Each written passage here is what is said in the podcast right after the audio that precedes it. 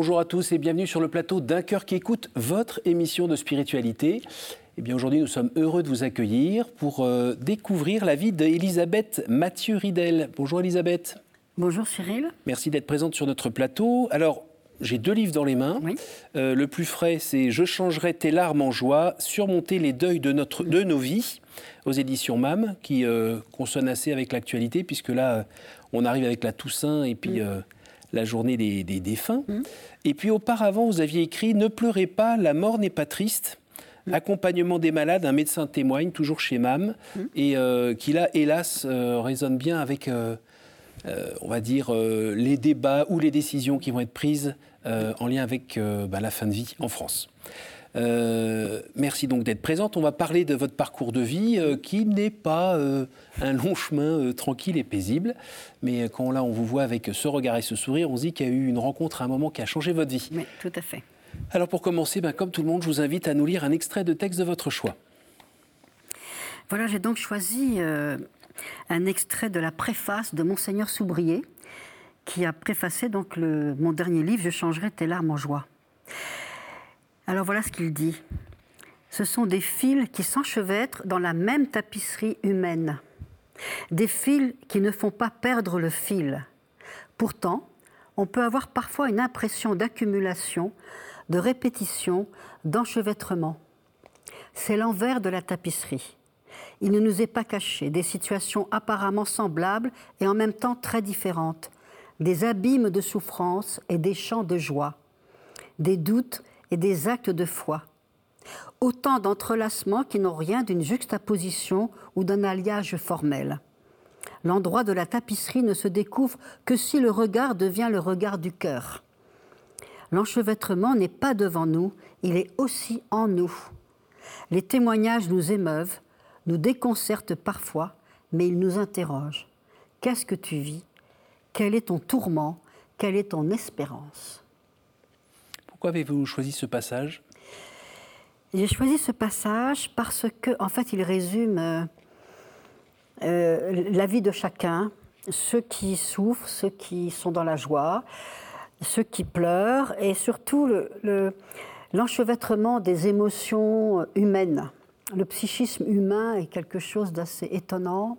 On ne peut pas mettre une étiquette sur un, état d'âme. Il faut connaître tous les fils, et finalement, même nous-mêmes, on n'arrive pas quelquefois à, défaire les nœuds. Alors, il y a une prière qui s'appelle Marie qui défait les nœuds. Mhm. Mais dans notre prière, dans l'accompagnement aussi de, d'accompagnateurs spirituels ou dans une communauté ou d'amis qui sont bienveillants, on peut essayer de trouver le fil. Et j'aime beaucoup ce passage parce qu'en fait, il résume, euh, je peux dire, tout ce que, ce que chacun vit dans sa vie et puis euh, les deux livres que j'ai écrits en fait. Voilà, donc, euh, et puis c'est très bien écrit par Monseigneur Soubrier, qui est vraiment, euh, il m'a vraiment honoré par cette préface. Donc aujourd'hui, vous êtes médecin, psychologue, enfin comment, Alors, vous définir ben Aujourd'hui, je, suis à la retraite, oui. mais j'ai demandé au Seigneur d'être utile. Mhm. Donc je continue à faire des témoignages, des conférences. je suis médecin de formation, psychologue aussi, et euh, spécialisée en, accompagnement du deuil et en soins palliatifs. Mais comme euh, tout à chacun, on rencontre des gens qui pleurent, des gens qui ont des, vies compliquées, et je veux vraiment euh, témoigner témoigner de l'espérance. Moi-même, j'ai vécu des deuils, le veuvage, l'absence d'enfants, un célibat assez long, des blessures familiales, et je veux absolument pouvoir témoigner auprès de ces gens-là.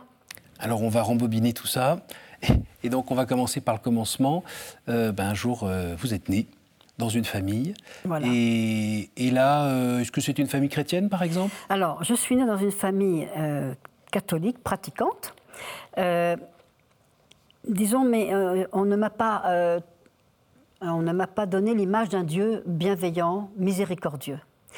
Et donc, euh, bon, c'était plutôt un Dieu légaliste qui, qui comptait les péchés. Et qui juge, qui tranche, voilà, qui, juge, qui tranche, qui nous regarde, qui nous regarde, qui compte les péchés.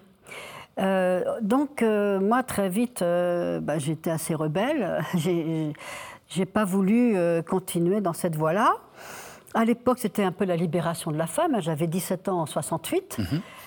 Donc, euh, il y a des choses qui me choquaient, et puis j'avais envie de vivre, et puis, euh, puis mes parents ont perdu deux bébés à la naissance. Donc, je comprends tout à fait que ma mère était dans la détresse, mm. mais elle a perdu l'espérance. Mm. Et, le Dieu consolateur, elle ne le connaissait pas Elle ne connaissait pas le Dieu consolateur. Et, mais mes parents étaient des gens extrêmement enfin, euh, honnêtes, euh, charitables, euh, dans des associations caritatives, engagés à la paroisse. Mais je n'ai pas senti l'écoute en plus en ce qui me concerne, parce que moi j'avais envie de vivre. au niveau de l'affectivité et l'éducation sexuelle, c'était assez compliqué. Mmh. Donc, ne parlait pas trop? Bah, on en parlait, mais il fallait vraiment être euh, dans, une ligne droite. Et moi, bon, j'avais besoin aussi d'affection, d'affectivité. Enfin, c'était pas simple. Et donc, j'ai rejeté tout ce carcan. Voilà. Et puis, donc, euh, après, ma mère a perdu la foi. Donc, je me suis dit, bah, finalement, euh, ils m'ont élevé, disons, assez durement dans la, religion catholique. Et puis, eux aussi perdent la foi, ou ils ne pratiquent plus. Alors, qu'est-ce que c'est que cette religion? Alors je me suis fait ma propre religion. Je me dis, bon, alors, avant tout, euh, aimer les malades. Et puis les malades me le rendaient bien. je peux dire que j'ai eu la chance d'être accrochée à la médecine. Et puis j'avais beaucoup d'amis qui me trouvaient quand même assez gay, alors que j'avais un fond vraiment de, désespérance parce que euh, j'arrivais pas à trouver l'homme de ma vie. Euh, j'étais critiquée par les uns les autres dans ma famille, sauf un oncle et une tante. Alors là, ceux-là, je les nomme, ils s'appellent François et Françoise. Et euh, là, eux, ils m'ont jamais critiqué, ils m'ont jamais dit attention, tu files un mauvais coton, euh, tu te marieras jamais avec ton caractère. Enfin, ils étaient très positifs. C'était une période aussi où vous faisiez un peu des excès euh, dans plein de ah, sens différents Ah bah tout à fait, oui, oui, bah oui, parce que je me disais, bon, autant profiter de la vie, je, me, puis, euh, je manquais d'affection, donc euh, comme beaucoup de, jeunes, euh, jeunes filles, enfin... Vous avez changé un peu de partenaire Ah bah voilà, tout à fait. Ah, cœur d'artichaut un peu Oui, mais, d'un autre côté, alors, d'un autre côté, j'ai été protégée parce que j'ai jamais vécu avec quelqu'un. Mhm. J'ai eu des aventures, mais je n'ai jamais, j'ai toujours dit, je, je, vivrai avec quelqu'un quand ça sera mon mari. Mhm. Donc je n'ai jamais... Euh, euh, parce que pour moi, l'amour était sacré quand même. Mhm. Je me dis, bon, en attendant de trouver le bon, voilà, je, je, je, reçois l'affectivité et la tendresse. Mhm. Mais bon, c'était pas... Vous aviez soif? Ah bah soif complètement. Ah, oui. la maison, euh, ah bah, la maison un peu sec. Ah ben oui, et puis en plus de ça, avec les études de médecine qui étaient assez difficiles, mmh. bah, à l'âge de 21 ans, j'ai voulu, à l'époque c'était la majorité à cet âge-là, bah, j'ai fait tout de suite des gardes de nuit. Mon père m'a dit, bon ben maintenant tu te débrouilles, euh, donc j'ai travaillé jour et nuit dès l'âge de 21 ans. Heureusement, avec, en troisième année de médecine, je pouvais être infirmière, avoir des équivalences, mais j'ai eu une vie très très difficile. Et la drogue, l'alcool, tout ça Ah non, jamais. Alors ça, j'étais protégée de la drogue parce que je savais, je voulais pas, je voulais garder mes cellules nerveuses, hein, je voulais pas avoir le, cerveau troué. Mais par contre, euh, bon, je veux dire, j'ai, j'ai, cherché la tendresse et qui n'était mm. pas vraiment l'idéal pour, euh, pour trouver un mari, quoi, en fait. D'ailleurs, le mari, il n'avait pas l'air de se pointer beaucoup. Voilà, exactement. Et donc, vous avez coiffé. Euh, ah bah j'ai coiffé la Catherinette. La Catherinette. Et puis après... 25 ans bah 25 ans, puis après je me suis dit, bon, alors il y a quelque chose qui ne va pas là. Il faut quand même euh, que je change de mode de vie. Et donc, euh, bah, j'ai été, euh, j'ai fait des, sessions de guérison personnelle. je me suis posé des questions, et puis finalement. Bah Les sessions de guérison personnelle, c'était où? Ah, alors c'était pas chrétien, hein, mais c'était sur. Ça, parce que vous êtes allé chercher un petit peu voilà, dans l'ésotérisme. Je me suis fermée dans, dans l'ésotérisme, en Inde, et puis je voyais quand même des gens sereins chez les bouddhistes, mais, mais ils n'avaient pas quand même. Quelque, non, mais quelque part, je croyais à la communion des saints. Mhm. J'ai été élevée quand même dans l'église catholique. Mon petit frère et ma petite sœur qui sont morts, je savais que c'était des anges qui nous protégeaient. Mhm. Et puis on est d'une famille quand même élargie, chrétienne. Mhm. Donc, mais je me disais, le bon Dieu ne euh, va pas s'occuper de moi parce que, parce que j'ai fait des bêtises. Donc je ah mène ma vie.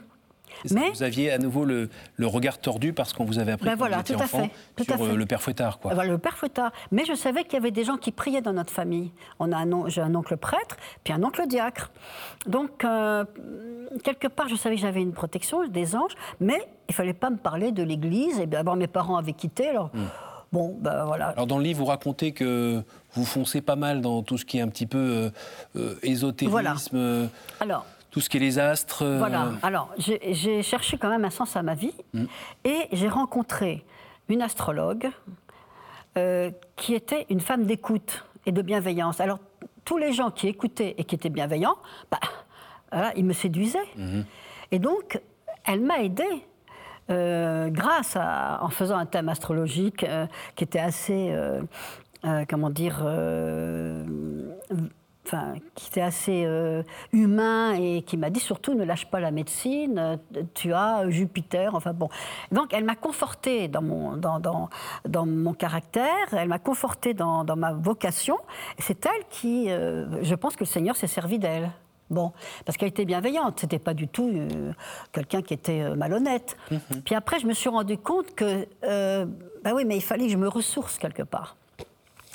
Et donc, euh, ben, j'ai fait un petit peu le tour du monde dans sac à dos. Et puis finalement, je suis revenue euh, à, la, France et à la religion catholique parce que c'est quand même. Euh, Dieu et les, moines qui ont, qui ont organisé les hôpitaux, c'était les chanoines, les infirmières, c'était des, religieuses. La charité, c'est quand même, vient quand même des, mhm. chrétiens, il ne faut pas le nier. L'histoire de des hôpitaux de Paris, tout ça. Et finalement, quelque part, je me disais, mais j'aime ma religion, mais je ne me sentais pas aimée de Dieu. Alors il y a quand même François et Françoise qui sont toujours là. François et Françoise sont toujours là. Ils prient euh, pour moi depuis des années. Mon oncle, l'autre oncle prêtre, prie aussi et dit des messes. Bon. Ah. Et puis un jour, euh, j'étais vraiment dans la grande détresse à 33 ans parce que je voyais plus j'en, j'en étais. Je faisais, j'accumulais diplôme sur diplôme, mais ça ne me nourrissait pas ma, ma, ma vie de femme les années passaient, et un jour, euh, j'ai eu besoin de changer de voiture. Et François et Françoise allaient à, à Parelmonial, aux sessions du Renouveau. Ils étaient logés à Chalon-sur-Saône, chez une autre tante. Et ils m'ont dit bah, Viens, si tu veux, euh, viens, viens voir ce qu'on en vit. Je dis bah, Pourquoi pas euh, Voir les charismatiques. pour moi, c'était une. C'était une population, comme j'allais voir les vaudous, les Tibétains. enfin voilà, je me dis, bon, les charismatiques, depuis le temps qu'on en parle. Et puis euh, là, j'ai eu la douche. Quand, dès que je suis arrivée à Parelmonial, je m'attendais à voir, moi, des cathos un peu. Euh, comment dire, un peu stricts dans, leur, euh, dans leurs habits, un, petit, un, peu, un peu coincés. Mhm. Là, j'ai vu une, une fraternité, j'ai vu une, une joie de vivre. Et puis, le Seigneur m'attendait parce que mon oncle François, qui était assez connu dans la communauté, Bonjour François, bonjour François. Et moi j'étais derrière et, François disait bah, Tu présentes ma nièce, je te présente ma nièce. moi, je... bon. Et puis il y en a une qui m'a dit euh, Il y a une religieuse, Marie-Claire, euh, une sœur consacrée de la communauté, qui me dit Ah, c'est vous, Elisabeth Ça fait un an que je prie pour vous. Alors là, ça m'a touchée. Puis après, il y a eu les, euh, les uns les autres, très souriants, très accueillants. Et puis le fameux, la fameuse homélie de, de Monseigneur Guédon. En y repensant, ça, vous émeut? Oui. Parce que c'est quoi? C'est cette fraternité, cette, euh, cette famille qui était là sans que vous le connaissiez? Et puis Dieu m'a visité à ce moment-là. Ça s'est passé comment? Bah, J'ai écouté l'homélie de Monseigneur Guédon. Oui. Un cœur pour la misère. Mhm. Et puis alors là, j'ai pleuré. Et puis j'ai eu envie de me confesser. Voilà. Et quand j'étais me confesser, euh, bah, j'avais choisi évidemment le, prêtre mhm. en fonction de mes critères euh, mhm. humains. Mhm. Et je vais le voir et je lui raconte, je lui dis écoutez, voilà, ça fait 14 ans que je ne me suis pas confessée. Euh, donc, je ne me rappelle même plus des prières, hein, l'acte de contrition. Alors il m'a dit, vous inquiétez pas, je vois que vous avez la contrition parfaite. Il avait des larmes aux yeux. Alors là, je me suis dit, bon, ça, du coup, j'ai eu l'amour de l'Église, des prêtres. Et après, j'ai dit, bon, allez, maintenant, je change de vie totalement. Donc j'ai brûlé tous mes masques euh, africains, tous mes. Oui, vous racontez dans le livre qu'en rentrant chez vous après par le monial, vous aviez reçu une icône et vous saviez pas où l'accrocher ah bah, tellement il y avait de. Bah voilà. Alors la bibliothèque. Toute la bibliothèque astrologique brûlée, tout ce qui était. Les décorations sur les murs brûlées. On démarre autre chose. Dites-nous, est-ce que finalement vous avez fini par trouver un mari? Oui, mais le Seigneur m'a quand même, il a attendu. Il a attendu parce que je, suis j'ai une conversion à 32 ans, enfin 33 ans. J'ai cheminé dans la communauté de l'Emmanuel. Euh, donc euh, encore j'y suis bien sûr, mais euh, j'ai reçu mon j'ai reçu mon mari simplement à l'âge de 44 ans, donc 12 ans après. Il a fallu avoir des, il fallait que je, je sois prête pour ah le recevoir parce que le Seigneur nous connaît. Et puis tout ce que le temps de Dieu, mais c'est aussi votre temps à vous en fait, parce qu'on croit qu'on est prêt, mais en fait on n'était pas. Ben voilà. Moi, je me suis dit, ça y est, je change de vie, hop, le mari va descendre du ciel. Eh bien, pas du tout. Pour ceux qui nous écoutent, d'entendre que votre prière a été exaucée, mais pas par un Dieu magicien comme ça dans la minute, mais quand c'était le temps. Exactement. c'est bon à entendre aussi. C'est bon à entendre. Et pendant tout ce temps-là, entre le moment où je suis rentrée euh, de Parelmonial et le moment où j'ai rencontré euh, mon époux, qui m'avait été présenté par des gens de la communauté de l'Emmanuel d'ailleurs, eh bien, je me rends compte qu'il il a fallu que je donne de moi-même, que je fasse, que je rende beaucoup de services, que je, je sois Peut-être se décentrer davantage. Voilà, exactement que je sois écoutante à SOS Prière, que je fasse beaucoup de babysitting de tous les enfants de la communauté d'Emmanuel. Parce qu'à chaque fois, ça m'arrachait les tripes, mais bon, j'ai eh dit c'est comme ça. Et puis, euh, puis des sessions, j'ai fait des retraites, j'avais plein, plein de choses à, dépoussiérer. Euh, des sessions. il fallait le temps. Il fallait le temps. Que ça se fasse. Il fallait le temps et j'ai rencontré un Alors on pourrait se dire que euh, bon ben voilà quoi, tout a été joué et vous étiez enfin installé à côté de votre mari et, et roule quoi. Eh ben non non, il y a eu encore une petite surprise. Oui. Alors, la maladie. Alors, euh, de, mon mari, vous voulez dire? Oui. Alors, donc j'étais heureuse avec euh, Alain pendant 20 euh, ans, 21 ans quand même. Hein. Mhm. Et puis, bon, après, il était plus âgé que moi. et puis, il a déclaré un cancer et il est décédé donc en 2016. Alors, dites-moi, à ce moment-là, est-ce que vous avez réagi comme réagissent certains d'entre nous, c'est-à-dire euh, mon Dieu, j'ai attendu très longtemps, je t'ai fait confiance, ça finit par m'offrir un cadeau, et là tu me l'enlèves? Non, j'ai pas dit ça. Parce que, euh, comment dire, euh, il avait quand même 18 ans de plus que moi, et, quand je l'ai épousé, je savais que j'allais être veuve. Enfin, hmm. avant. C'était la, c'était la logique. Mhm. Et quand j'ai épousé Alain, qui était très charismatique et complètement dans la foi, il m'a dit, écoute, quand tu seras veuve, je t'enverrai un mari du ciel. Il a même dit quand, tu, quand je casserai ma pipe. et donc, enfin, c'était quelqu'un d'extrêmement original, abandonné complètement dans la, main du Seigneur. On a beaucoup évangélisé tous les deux, beaucoup, mhm. beaucoup. Et quand il est venu, quand il est tombé malade, bien sûr, euh, bon, il avait 84 ans, moi j'en avais, euh, ben, j'en avais 66. Mhm. Et donc, euh, je savais que c'était un chemin. Euh, alors, ce qui était très dur, c'était beaucoup plus tous les problèmes médicaux. Le passage de chirurgie digestive à réanimation, soins palliatifs, ça, c'était très dur. Et Mais on a beau être médecin, ça change pas. Oh là là. Oh, à la rigueur, on connaît euh, ah, ce qui se passe mieux derrière. Exactement. Et alors, c'était très dur parce qu'il euh, il a beaucoup souffert. Et, donc, et puis, il tenait à la vie. Il a pas lâché. Vous allez me dire, c'est pas facile. Hein. Il tenait à la vie, donc il n'y a, a, aucun moment où il a lâché prise. Et donc, moi, c'était très, c'est très compliqué d'accompagner euh, son conjoint qui est on sait que c'est fatal, qui est une maladie euh, très dure, mais alors qu'il voulait s'accrocher à la vie. Donc moi, je ne savais plus trop. En fait, c'était mm. affreux à la fin. Et, mais euh, il est décédé en disant, enfin, on a dit le chapelet avec quelqu'un, deux personnes de la paroisse. Et son enterrement surtout a été magnifique parce qu'il y avait toute la communauté qui était là, euh, on avait choisi des chants, enfin, mais euh, j'ai vécu un, veuvage très dur, enfin je veux dire la, fin de la vie très dure. Mais je ne dis pas au Seigneur, tu me l'as repris, parce qu'on a vécu 21 ans heureux quand même. Et puis je savais que non, non, je reproche plus rien au Seigneur, moi. Parce que, ah non, non, je, lui ai reproché d'avoir été célibataire et de me marier très tard, mm. mais j'ai été heureuse 21 ans. Et, je savais qu'il allait me donner autre chose, le Seigneur. Je savais. Alors. Euh, donné... bah, il m'a donné un autre mari. Bon, pardon, je, dis ça d'une manière très raccourcie. Hein. Oui. Mais euh, il y a eu un an de veuvage très très dur. Mm. Puis ensuite, euh, j'ai eu la chance de connaître des gens qui étaient passés par là. Et en particulier, il y en a un qui écrit dans mon livre, Jean-Louis, qui m'a dit, tu sais, euh, il faut attendre euh, un an, et puis après tu verras, euh, si ton désir est de te remarier, le Seigneur t'enverra. Et euh, bah, j'ai écrit, enfin, je me suis abonnée, disons, à différentes revues, et puis surtout, je me suis inscrite à un site internet mmh. Mmh. à 66 ans. Je me suis dit, c'est de la folie, hein, je trouverai personne. Et puis finalement, Jean-Pierre est, arrivé. cadeau. Cadeau. Et vous continuez à cheminer ensemble ah ben, On continue à vivre ensemble. On est mariés depuis 5 ans. Et dans, votre tempérament, euh, vous êtes plutôt euh, quelqu'un qui prend les choses en main, qui y va, qui. Vous avez dû apprendre à laisser Dieu un peu plus euh, prendre les rênes Ah oui, ah ben, Alain m'avait éduqué hein, pour ça. Il m'avait, il m'avait un petit peu, bon, il m'a un peu apaisé, disons. Mais c'est encore une bataille aujourd'hui? Pardon? C'est encore une bataille aujourd'hui de laisser Dieu un peu plus prendre les rênes dans votre vie? moins je pense moins, mais quand même, euh, oui.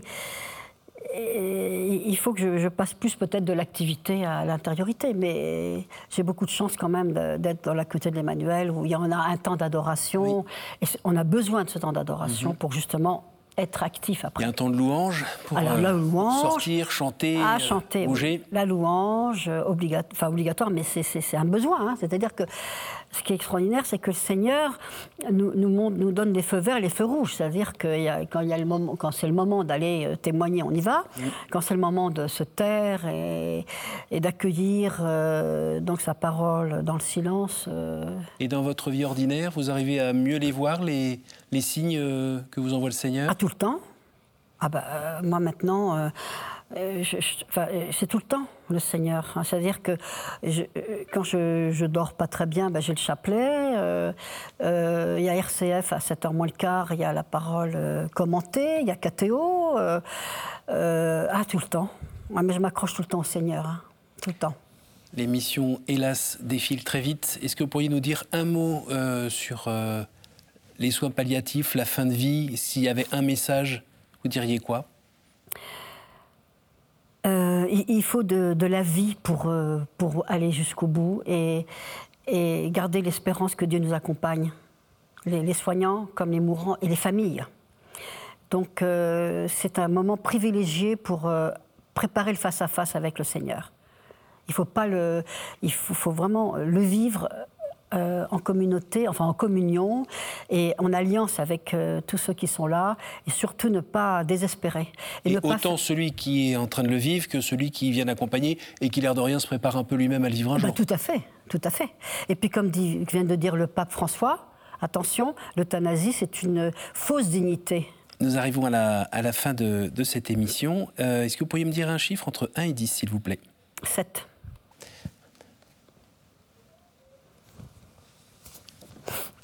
Quel conseil donneriez-vous à quelqu'un qui aimerait rencontrer Dieu?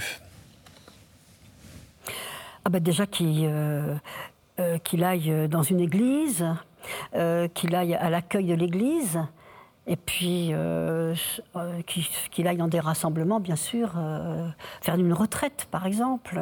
C'est très important, ça. Et puis parler à ceux qu'il ceux connaît qui sont catholiques pratiquants et qui ont des têtes euh, attirantes comme François et Françoise. Et voilà. Vous avez dit, mais à euh, quoi ils carburent eux Et puis, pourquoi ils m'accueillent voilà, euh, ça. comme je suis Oui, tout à fait. Une nouvelle fois. Trois.